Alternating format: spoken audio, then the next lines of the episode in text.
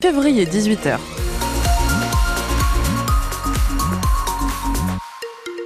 Les infos, Inès Elvez bonsoir. Bonsoir Lisa, bonsoir à tous. Détente au milieu d'une cour de récréation. Voilà une opération euh, pas banale à Valogne.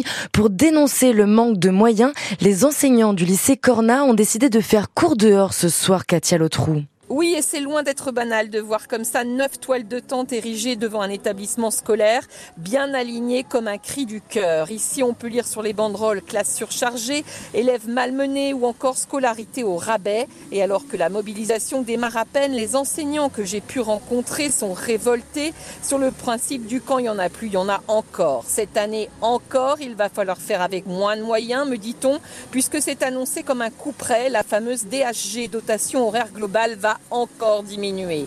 Voyez ça comme une grosse enveloppe d'heures allouée chaque année aux établissements et c'est en fonction du nombre d'élèves. Et ici, eh bien, les effectifs sont en baisse au lycée Henri Cornat de Valogne. C'était déjà le cas il y a un an et là encore, voyez, le petit mot revient toujours, il y avait eu une mobilisation aussi. Cette fois, les manifestants campent sur leur position, mais aussi dans l'établissement. Alors Inès, ce soir, les syndicats boycotteront également le conseil d'administration et demain matin, à 7h30, une parodie de cours sera même organisée dans la rue devant l'établissement.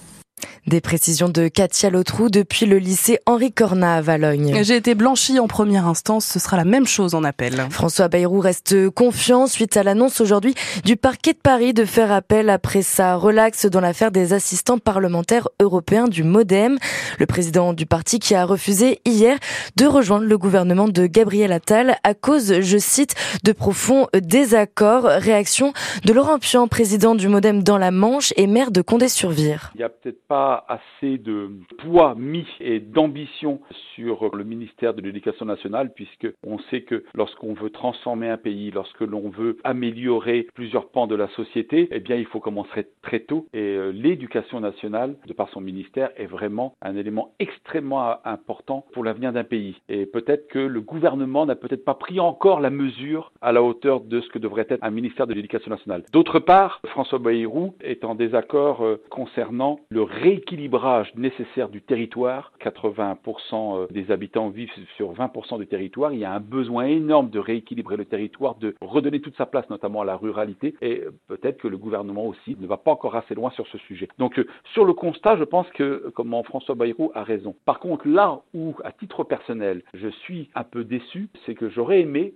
quoi qu'il en soit, que François Bayrou accepte la main tendue pour euh, rentrer au sein du gouvernement, puisque je pense très sincèrement que c'est de l'intérieur que l'on peut changer les choses. D'ailleurs, on en sait un peu plus sur le remaniement. Selon les informations de France Info, plusieurs nommés comme euh, la ministre de la Santé et de la Prévention, la Normande Agnès Firmin-Lebaudot, ne, ne devraient pas être reconduits.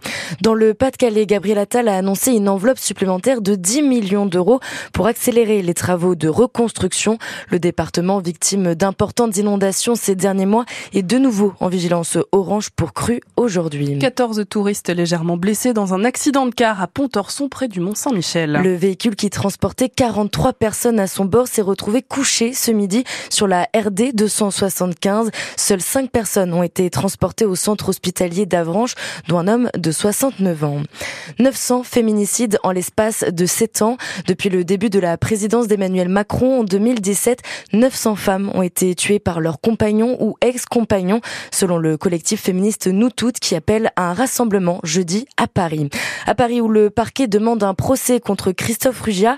Le réalisateur avait été mis en examen en 2020 pour agression sexuelle sur mineur de 15 ans suite à la plainte de l'actrice Adèle ANL.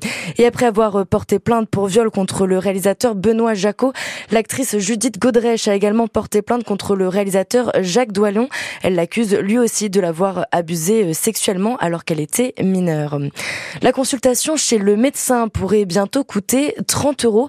L'hypothèse a en tout cas été évoquée aujourd'hui par l'assurance l'assurance maladie qui se dit prête à financer une revalorisation de la consultation.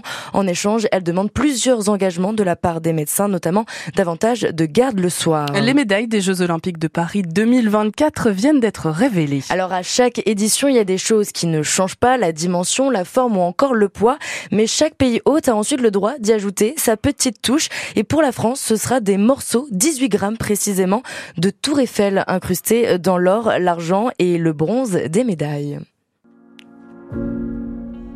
Je sais ce que tu vas dire. C'est